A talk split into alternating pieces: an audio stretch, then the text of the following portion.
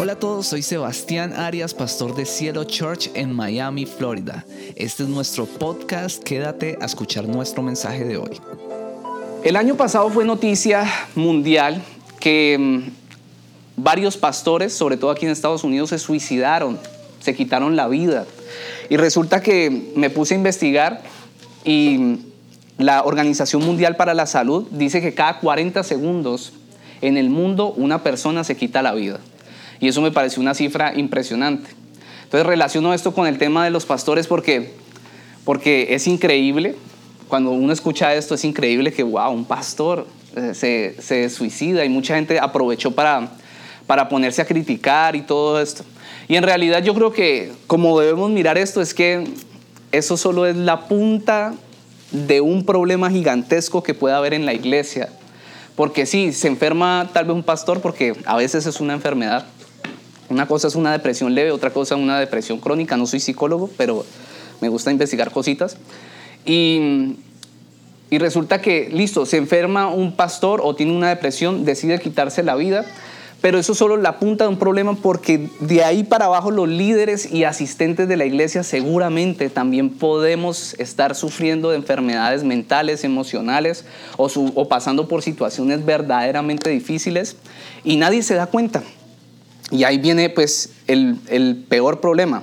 De hecho, eh, que un pastor se suicide nos hace entender que, que no solo el problema es de los pastores, sino de toda la iglesia. ¿Por qué? Porque nosotros tenemos que generar un ambiente en medio de la iglesia que le dé a las personas la posibilidad de decir lo que están sintiendo. Yo creo que muchas veces en la iglesia podemos estar viviendo estos problemas o hay líderes, personas en el liderazgo que están deprimidas, ansiosas y no le dicen nada a nadie porque creen que van a ser desechados, porque creen que no van a ser tenidos en cuenta por, por caminar en Dios y todavía seguir sufriendo de estas cosas. Entonces, así como pongo el ejemplo del pastor pero, y del suicidio, pero hay heridas en la vida sexual, hay problemas en las relaciones interpersonales, hay problemas emocionales y todo esto tiene una raíz lo lamentable de todo eso, vuelvo y le repito, es que uno tenga que esconder lo que siente. Yo creo que en esta iglesia, ahorita él decía, no, esta iglesia es paciente, hay templanza, hay de todo, pero para mí lo más importante que debe haber aquí en esta iglesia es transparencia y tener la capacidad o generar un ambiente en el que cada quien pueda decir, acercarse a alguien y decirle, mira, yo estoy luchando con esto, o sea, de verdad, te lo digo, yo necesito ayuda. Yo me puse a leer que o sea, ¿cómo uno le puede ayudar a una persona? Por, eh, por ejemplo, estoy poniendo mucho el ejemplo de la depresión. Y hay muchas maneras de ayudar, ¿sabía? O sea, yo no sabía, hay muchas maneras de ayudar. Y una de esas es, es rodear a esa persona, no permitirle que, que se aísle tanto. Es bueno saber que esa persona tiene una lucha. Entonces yo pienso que los líderes o los pastores de la iglesia no debemos usurpar el lugar de los psicólogos. Caro es psicóloga. Y mm, nosotros no debemos de usurpar esa posición ni tampoco pretender ser un psicólogo, pero sí pienso que nosotros y los líderes y las personas que estamos aquí debemos de ser una herramienta para que Dios obre sanidad en medio de su iglesia. ¿Listo? Yo creo que Dios puede obrar un milagro de sanidad en tu vida. Un amén, dos aménes, tres, cuatro. Eh. Eh, yo creo que Dios puede obrar un milagro de sanidad en cualquier área de nuestra vida, pero también Dios puede usar, Dios es el Dios, yo he aprendido esto, Dios es el Dios de la sanidad sobrenatural, pero también es el Dios de la ciencia, también es el Dios de la medicina y también es el Dios de la psicología. Hay gente que cree que, no, no, no, no, Dios solo tiene que obrar en lo sobrenatural y ta, ta, ta, ta. No, no, no, no, no, Dios es soberano. Si ustedes vieron los niveles en, el estudio bíblico se dieron cuenta de que uno de los atributos de Dios y la naturaleza de Dios es que Él es omnipresente y es omnisciente. Eso quiere decir que Él es el Dios de la ciencia, Él es el Dios de la política, Él es el Dios, Él tiene control sobre todo lo que hay sobre la faz de la tierra. Yo creo que ustedes Tal vez no me están entendiendo. Yo estoy diciendo que uno no puede excluir a Dios de nada. Dios está en todo. Dios va a usar un psicólogo, Dios va a usar tu profesión. Y hablando de sanidad, sí, Dios va a obrar una sanidad sobrenatural en este tiempo, pero Dios también va a usar un buen terapeuta. Dios también va a usar un buen médico. Porque hay personas que de pronto desafortunadamente les da una enfermedad terminal. Y van, yo he visto personas que han sido sanadas por, de una enfermedad terminal por Dios de manera sobrenatural. Pero también he visto momentos donde no ocurre la sanidad sobrenatural. Y he visto personas que dicen, no, yo no voy a ir a un médico, yo no voy a ir. Cuando ya se les ha ministrado, yo a mí me parece que a veces es un poquito de terquedad. Yo creo que a veces Dios quiere usar la profesión de alguien para, para obrar. A veces quiere usarlo. Nuestra responsabilidad como iglesia debe ser crear un ambiente aquí para que todos tengamos la libertad de poder decir qué estamos padeciendo y podamos ser acogidos, no rechazados, no sentirnos acusados. Amén. Ok, este ejemplo em, lo toco solo para decirles que la sanidad no es simplemente estar físicamente bien. La sanidad es estar completos, aprendes esto, completos, restablecidos y realizados. La sanidad es estar completos, restablecidos y realizados. En tercera de Juan, capítulo 1, versículo 2, dice lo siguiente. Oro para que te vaya bien en todos tus asuntos y goces de buena salud, así como prosperas espiritualmente en muchas ocasiones, yo creo que usted ha leído los evangelios o algunas, algunos pasajes, va a entender lo que le voy a decir. Jesús decía cuando sanaba a alguien, tu fe te ha salvado, tu fe se ha salvado. Y resulta que esa palabra salvación que usa él viene del griego, del original en griego, que es una palabra que se escribe soso. Esa palabra significa ser sanado, ser hecho completo o ser restablecido. Así que cuando Jesús decía, tu fe te ha salvado, lo que estaba diciendo es, tu fe te ha sanado, tu fe te ha hecho completo, tu fe te ha restablecido. En otras palabras, lo que Jesús está diciendo, tu sanidad o, tu necesidad no es solamente física, sino que también es mental, emocional y espiritual. Esto es muy importante para esto que vamos a empezar a hacer, porque tal vez ustedes relacionan la palabra sanidad solo con, con algo físico y no es así. Yo creo que cuando nosotros tenemos, cuando una persona, voy a poner este ejemplo, tiene conflictos con todas las personas a su alrededor y siempre piensa que el conflicto, que el, conflicto es de los demás y no de ella, ahí, ahí Dios tiene que obrar una sanidad. Ahí hay un problema de relaciones interpersonales. No puede ser que usted se levante un día, pelee con cinco personas y la culpa es de las cinco personas. Eso no puede pasar. Algunas personas saben que yo pienso esto y eso es así. Eso no puede ser. La culpa no es de las cinco personas, la culpa es de uno. O sea, hay algo en uno. Y no les digo esto para que se sientan culpables, sino que para que aprendan a ver que necesitamos sanidad en muchas áreas de nuestra vida. Yo no sé si solo yo. Yo creo que todos necesitamos ser sanados y esto tiene unos orígenes y unas raíces. Sí, la psicología nos puede ayudar, yo creo eso, pero también Dios nos puede ayudar. Y, y Dios va a sanar esto, pero vamos a tener que poner de nuestra parte, ¿ok?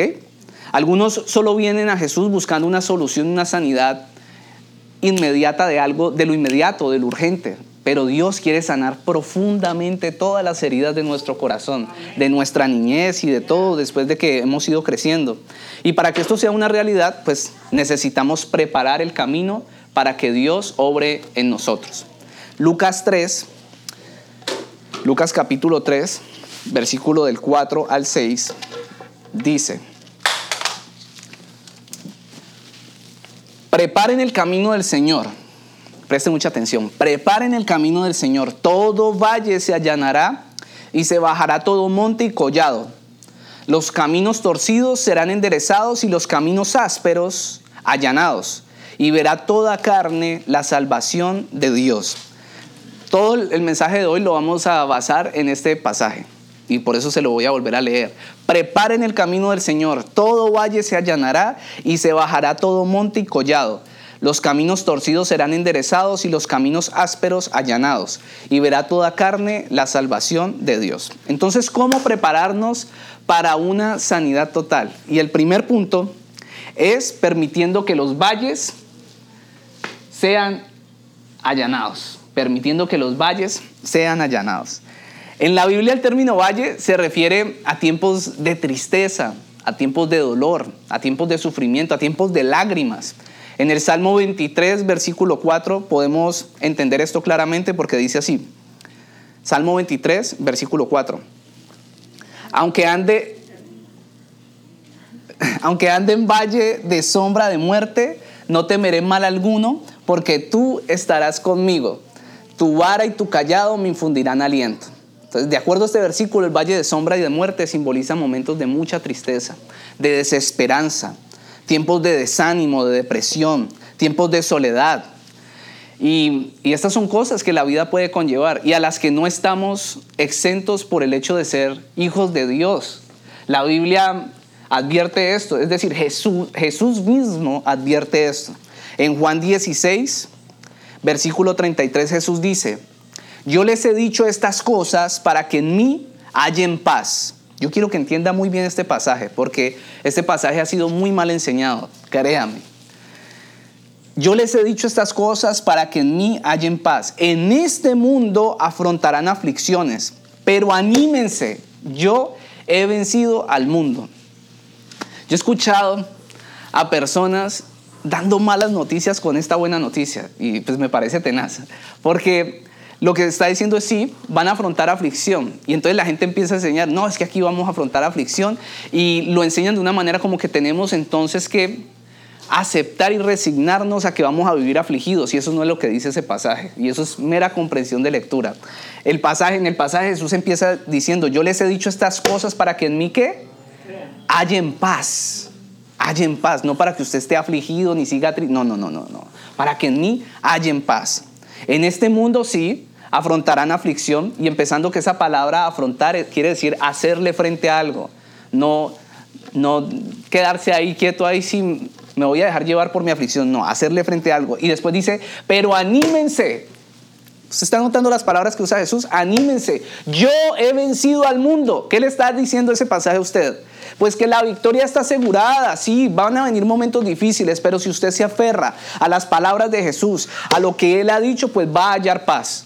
Usted va a hallar paz. Tal vez usted se siente sumergido en un tiempo muy difícil, en un tiempo oscuro, pero Dios se va a glorificar y en, en, el momento preciso Dios te va a dar paz. Lo que Dios está diciendo allí, lo que Jesús está diciendo allí es, ustedes van a contar con mi ayuda. ¿Quién dice amén a eso? Vengo a decirte que Dios está contigo en esta situación difícil, que Dios no te ha dejado, que Dios se va a glorificar en esa situación, en ese valle triste. Dios lo va a llenar si tú se, lo permites. El poder de Dios, el poder del sacrificio de Jesús en la cruz tiene poder aún todavía en tu vida. Y tú tienes que empezar a declarar, Señor, tú tienes poder para sanarme aún en este tiempo.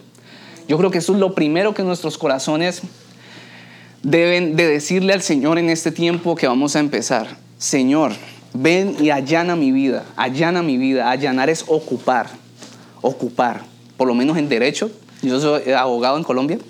¿Era o soy? Soy. soy abogado en Colombia y cuando uno allana un lugar es que usted lo va a ocupar. Usted va a dejar que eso se ocupe, lo va a llenar. Entonces usted debe permitir que, que Dios allane su vida, su corazón. El problema es que en el mundo espiritual Satanás empieza a agobiar a las personas con pensamientos muy sutiles y algunos pues logra consumirlos totalmente en su mente y una de las mentiras que les hace creer es que el tiempo presente va a ser un tiempo permanente. Estoy hablando generalmente cuando las personas están afligidas en un valle. Les hace creer sutilmente a través de mentiras, este tiempo es permanente, nunca vas a salir de aquí, o sea, esto así va a permanecer, no te permite como ver más allá, y es el enemigo. En el libro, hay un libro que se llama El Camino del Guerrero, del pastor Erwin McManus. Si no lo conocen, un pastor muy usado por Dios en este tiempo y está escribiendo unos libros buenos. El Camino del Guerrero se llama. El Camino del Guerrero. Entonces allí él cuenta el testimonio de las 29 personas que han sobrevivido ¿cómo se diría? cuando saltaron del, del, puente Golden Gate en San Francisco para quitarse sus vidas. ¿Han visto ese puente? Puente muy famoso, ese es el puente rojo, ¿right? Eh, se han tirado de ahí para tirarse, para, pues, para quitarse su vida. Y mm, han sobrevivido 29 personas. Y él recuenta allí esa, esa historia. Yo no sé cómo sobreviven. O sea, dicen que después de cierta altura, tirarse, tirarse al agua se siente como si cayera sobre el pavimento. eso es lo que he escuchado. Y han, sobrevivido 29 personas.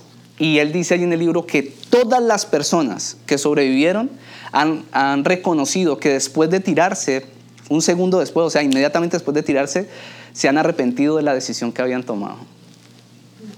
¿Qué quiere decir eso? Que pues yo sacaría la conclusión de que el 99.9% de las personas que se suicidan se arrepienten. O sea, se alcanzan a arrepentir si la muerte no es instantánea. Se arrepienten de haber tomado esa decisión. Entonces el pastor, basándose en esto, dice y reconoce que él mismo ha tenido que luchar con pensamientos suicidas y con una tendencia depresiva.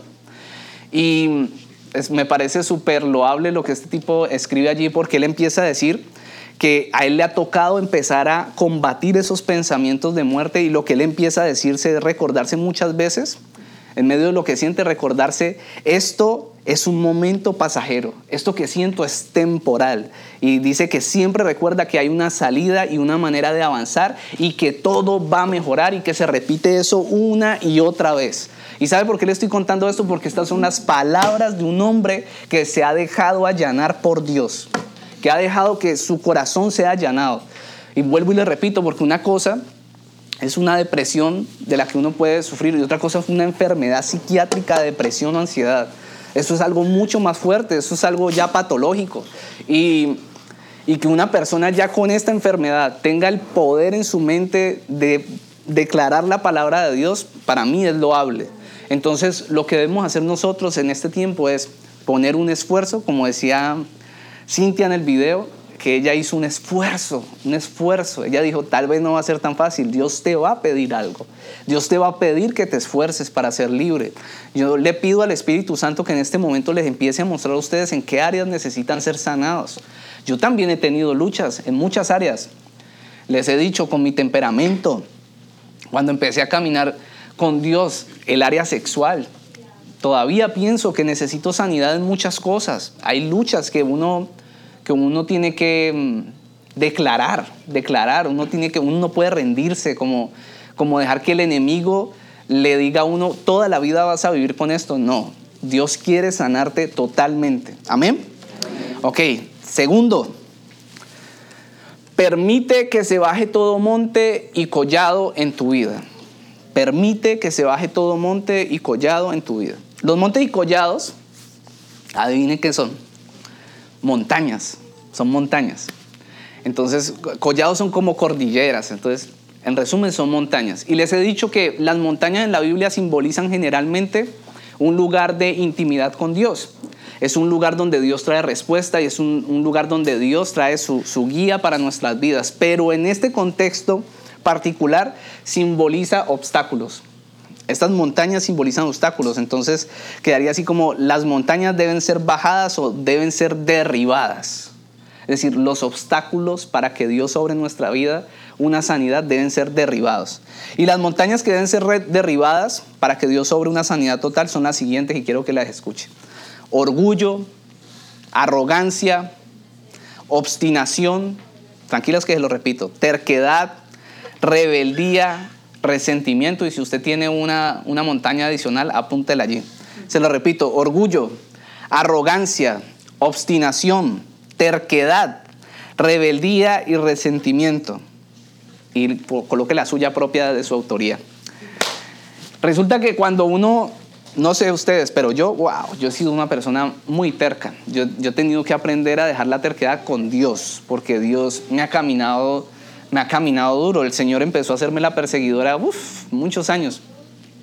Y, yo he aprendido como a no pelear con Dios, la verdad. Como que, como que ya aprendí que esa pelea, esa pelea no la, no la gano y me voy por las malas y, y por las malas es peor. Y he aprendido a agachar la cabeza delante de Dios. Sin embargo, por mi profesión y por mi manera de ser, siempre he sido como una persona muy firme en lo que pienso y eso no está tan, eso no está tan bien a veces. Sobre todo cuando se trata de ser terco con, con la palabra de Dios o con lo que Dios quiere decirle a uno, con lo que Dios quiere hacer con nuestras vidas. Entonces, en algunas culturas, la expresión terco como una mula, no sé si lo han escuchado, terco como una mula se dice en Colombia mucho. No sé si en Barranquilla la dicen terco como una mula, ¿no? En Perú, terco como una mula se usa, listo. Sí, sí, sí, sí. Eh, para allá vamos. Se me, se me tiró el pasaje ahí. No, me tiré. Entonces, esa expresión, hay expresiones que usamos que no están en la Biblia y las usamos como si estuvieran en la Biblia. Es que Es que en la Biblia dice, ayúdate que yo te ayudaré. En la Biblia no dice, eh, no hay ningún pasaje que diga eso. Tal vez se puede inferir, pero eso en la Biblia no dice, ayúdate que yo te ayudaré. Los invito a que busquen el pasaje y me lo muestren porque no está. Pero, como decía Diana, que, el Señor le mostró la prédica, la Biblia habla de esa actitud de ser tercos como una mula en el Salmo 32, versículo 8 al 9. Dice así. Se lo repito, Salmo 32, versículo 8 al 9, porque siento que me están observando como que va rápido con los versículos. Yo te voy a instruir, te voy a enseñar cómo debes portarte. Está hablando el Señor, qué lindo, qué lindo cuando habla Dios. Voy a darte buenos consejos y voy a cuidar siempre de ti. Qué lindo. Y después dice, los mulos y los caballos son tercos y no quieren aprender. Para acercarse a ellos y poderlos controlar, hay que ponerles rienda y freno. No seas tú como ellos. ¡Wow! ¿Sabe que a veces hay personas, me incluyo, como yo, en el pasado, como el antiguo Sebastián, al que les pueden presentar la palabra de Dios, decirle, esta es la verdad para el mundo, esta es la verdad. Esto es lo que, si hay algo cierto en este mundo, es esta palabra poderosa. Y usted le puede mostrar eso, y esa persona dice, Ah, yo tengo mis propias, mis propias maneras de ver las cosas, yo voy a seguir así. Y uno, yo por lo menos no peleo con eso, yo digo, porque yo ya, yo ya he peleado con, eso y yo sé que esa obra no la voy a hacer yo, esa obra ya le corresponde al Espíritu Santo. El trabajo de nosotros como iglesia es reconciliar a la gente con Cristo, eso es lo que dice Pablo, el ministerio de la reconciliación, nosotros reconciliamos las personas, pero esa obediencia y esa santificación es obra del Espíritu Santo nosotros ahí no nos vamos a meter. Entonces, y es un lugar donde no nos debemos meter. Es, eso es un milagro del Espíritu Santo de Dios, ¿ok? Entonces, pero a veces uno tira terquedad. Yo no peleo con eso, el Espíritu Santo es el que lo va a hacer. Amén. Entonces, lo que sí debemos aprender y lo que sí les quiero decir a través de esta palabra, y yo sé que el Espíritu Santo va a orar, es que debemos aprender a ceder y a ser flexibles ante lo que Dios nos dice, aprender a, ser flexibles en sus manos, no en las manos del pastor, en las manos de Dios. A ser flexibles con lo que Él quiere de nuestras vidas porque lo que Él tiene para nosotros es algo bueno. El pasaje dice, yo te voy a instruir, te voy a enseñar cómo debes portarte. ¿Por qué no aprendemos? Yo creo que en este tiempo, en este tiempo, en estas 12 semanas, tenemos que tener un corazón flexible para lo que Dios quiere enseñarnos. Un corazón en el cual Dios suelte una palabra y usted, su corazón llegue y la abrigue de una, no la rechace, no la, no la reprenda, sino que abrigue esa palabra y diga, esta palabra es para mí, así no me guste, y yo me aferro a esta palabra así no me guste. Así mi carne me haga como rabiecita esta palabra que me están dando, yo me voy a moldar a lo que Dios dice para mi vida. Amén tengo que sacarle esos amenes a ustedes. La Biblia registra también ejemplos de, de terquedad. No, tranquilos que eso no es un comportamiento solo de nosotros, comportamientos similares al de una mula. En el Antiguo Testamento, el faraón, ¿recuerdan al faraón? Era famoso por su terquedad. En Éxodo 7, del 13 al 14, podemos leer lo siguiente. Éxodo 7, del 13 al 14.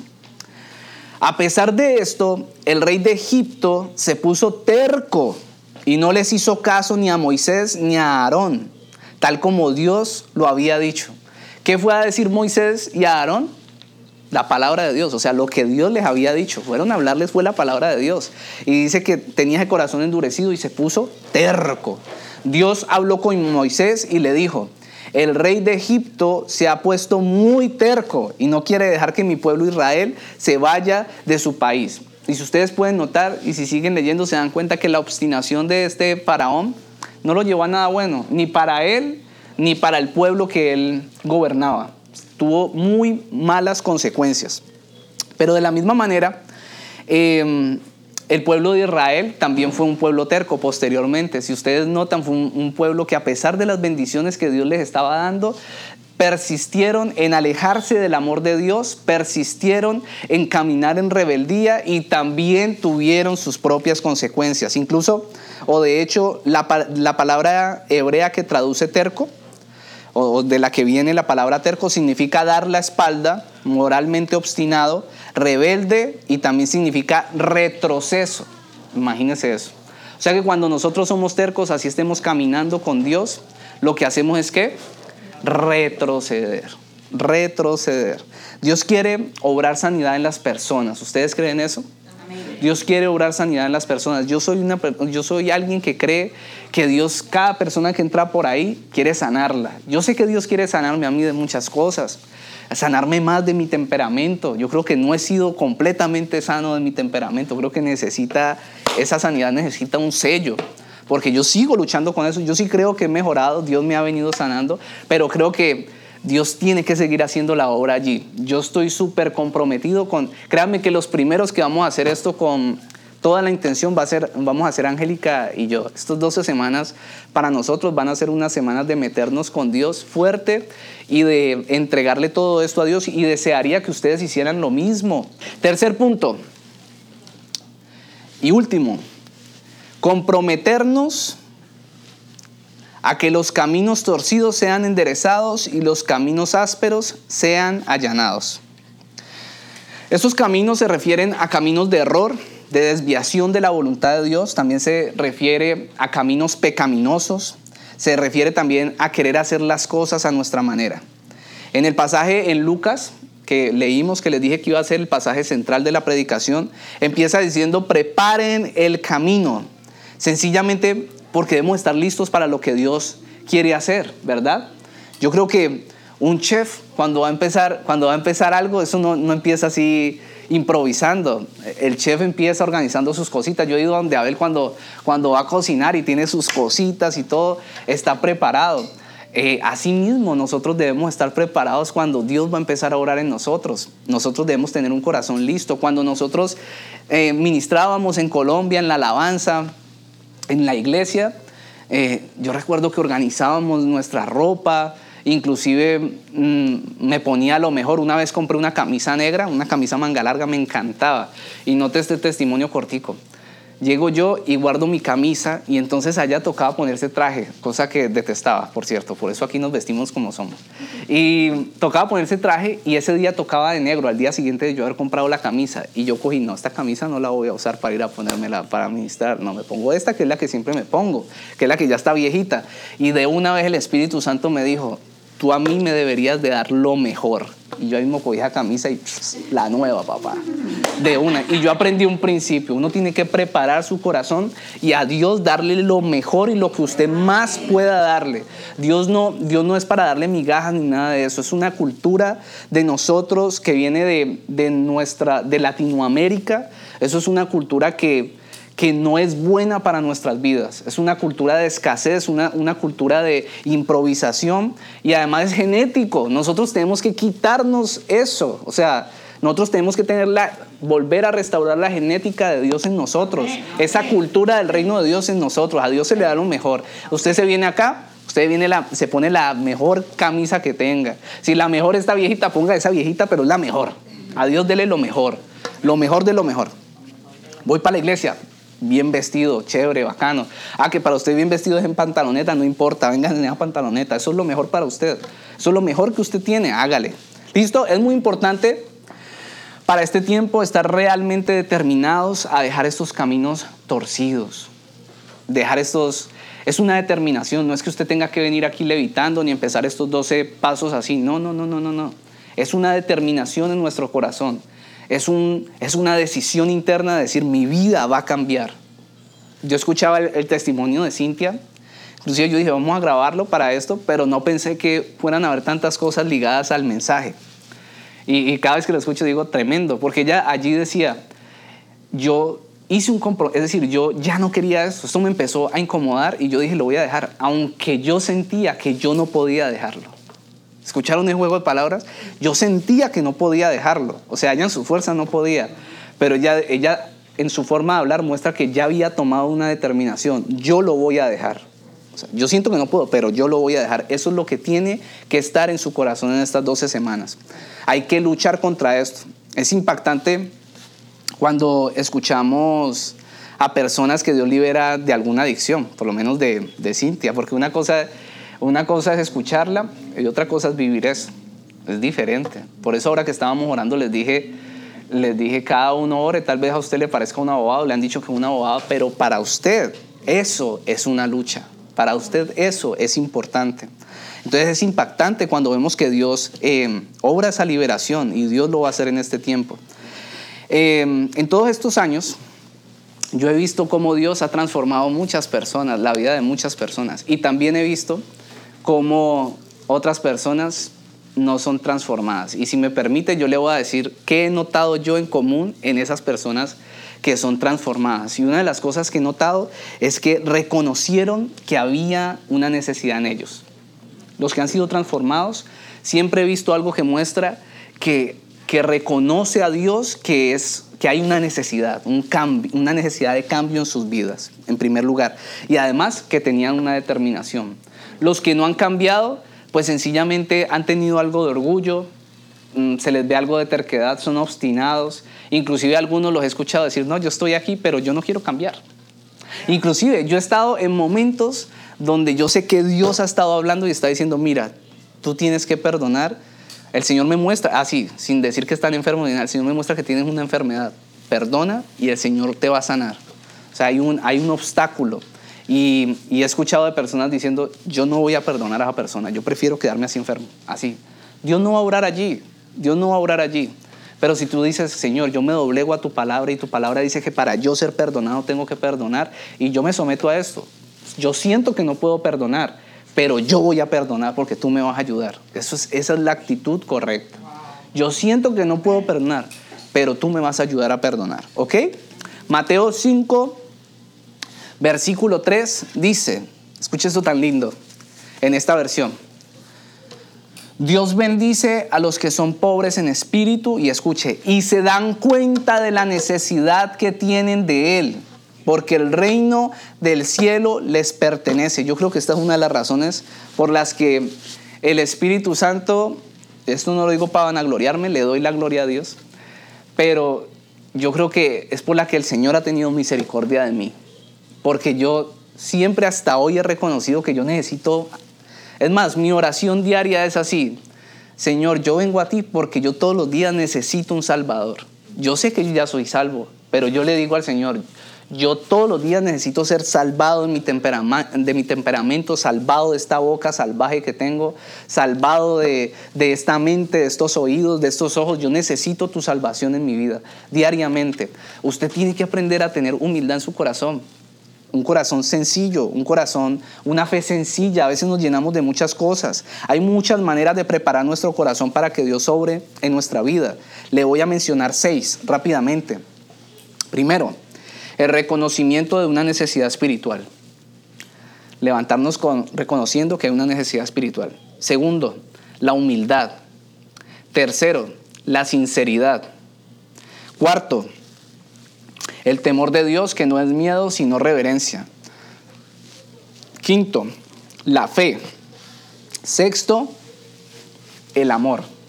Esas son seis maneras de preparar nuestro corazón para una sanidad completa. Están calladitos. Me tiene intimidado. El reconocimiento de la necesidad espiritual. La humildad. La sinceridad el temor de Dios, que no es miedo, si alguien no sabe, sino una reverencia santa por el poder que hay en Dios. La fe y el amor. Esas son seis cosas que debemos tener en nuestro corazón para estar preparados en este tiempo. Listo, entonces la humildad fue lo que permitió que los discípulos de Jesús pudieran recibir ese mensaje poderoso de Jesucristo en aquel tiempo un mensaje que les voy a decir algo, ni siquiera los sabios del tiempo, los letrados pudieron entender, no estaban listos, no estaban listos para escuchar el mensaje de Jesús, rechazaron el mensaje, ¿por qué? Porque sus corazones estaban endurecidos, ¿con qué? Con orgullo, porque creían que todas las sabían, no, es que nosotros somos los estudiosos, además venimos de familias de estudiosos, además venimos de sectas estudiosas de la palabra, en cambio, Jesús llegó y escogió ahí a los, a los más cretinitos de todos y unos peladitos. Si ustedes ponen a revisar, todos eran jovencitos, cretinitos, pescadorcitos, están en su mayoría, y los cogió y les empezó a soltar el mensaje y por qué lo recibían y por qué lo entendían. y no lo entendían de una. Hay momentos donde dicen, Señor, ¿eso qué quiere decir? Pero, pero ¿por qué? Humildad, humildad. Señor, yo no me las sé todas, explícame, explícame. Y la otra es que eran como niños como niños. Explícame eso, sí, yo quiero entender. ¿Cuál era la actitud de los demás? ¿Cuál era la actitud de los demás? Este no puede saber más que yo. Este no puede saber más que yo. Esa palabra es contraria a lo que dicen la escritura y buscando cómo contradecir las cosas. Ellos no, ellos recibieron lo suyo y hasta hoy son recordados y están escritos, están, sus historias están contadas en la palabra de Dios. Eran jovencitos. Dios se va a glorificar en la vida de ustedes si ustedes le permiten a Dios glorificarse. Si ustedes permiten que esa palabra entre sencilla. Ustedes han notado que cuando oramos aquí, Angélica y yo, siempre hablamos que Dios hable de manera sencilla, que Dios hable de manera práctica. Y esto tiene que ver con no sacarle cinco patas al gato. O sea, uno necesita sacarle seis patas al Evangelio. Esto es sencillo. Nosotros debemos buscar nuestra sanidad total y ir por nuestra salvación. Amén. Entonces, así como te alistas para ver a la persona que te gusta, para, como te alistas, Carlos, para ir a ver a, Caro, para salir. ¿A dónde fue que fueron estos días? ¿Un restaurante? ¿En Brico? Ah, en Hollywood, y no nos invitaron y todo. Ah. Entonces, así como uno, así como se alista para ir a, ir a, tener una cita con su pareja y todo eso, pues así, concluyo con esto, así nosotros debemos prepararnos para estos tiempos con Dios. Es una cita, véanlo así, es una cita, Señor. Voy a una cita con mi maestro, voy a una cita con mi sanador. ¿No es lo que oramos? Señor, tú eres mi sanador, voy a una cita con mi sanador. Y vengo con un corazón sencillo, humilde, y voy a hacer todos estos ejercicios. Van a tener que llenar unos espacios, van a tener que leer, van a tener que escucharme. Ay, no, qué sufrimiento. Van a tener que escucharme, van a tener que estar orando, pero dispongan sus corazones. Por ahí también escuché que en, los tiempos, en el tiempo de ayuno se me han confesado algunos diciendo, no, la verdad, pastor, yo, ah, yo no me metí como al 100 y todo, y yo sé que Dios ahí me dio mi, mi, mi bofetada como mi enseñanza, pero voy en serio, voy en serio la próxima. Esta es la oportunidad. Esta es la, esta es la oportunidad para que usted se meta en serio. Y usted ya se dio cuenta, usted ya se dio cuenta cómo es la cosa. Ya se dio cuenta que con Dios es seria la cosa. Entonces, el cambio de una persona, le repito, no viene, no viene porque alguien le venga a decir que usted tiene que cambiar, sino que es la obra del Espíritu Santo en nuestras vidas. Sí, ministrada a veces a través de una palabra aquí, de alguien que viene a predicar, una palabra de parte de Dios, pero el que va a obrar el cambio en ustedes es el Espíritu Santo. Y yo sé que todos los que han entrado por esa puerta han sentido al Espíritu Santo, han sentido el poder de Dios. Y ese mismo, esa misma presencia es la que los va a transformar, nos va a transformar. Termino con este. En Apocalipsis 21:4 leemos, Él les enjuagará toda lágrima de los ojos. Ya no habrá muerte, ni llanto, ni lamento, ni dolor, porque las primeras cosas han dejado de existir. Entonces estamos preparados para un nuevo comienzo.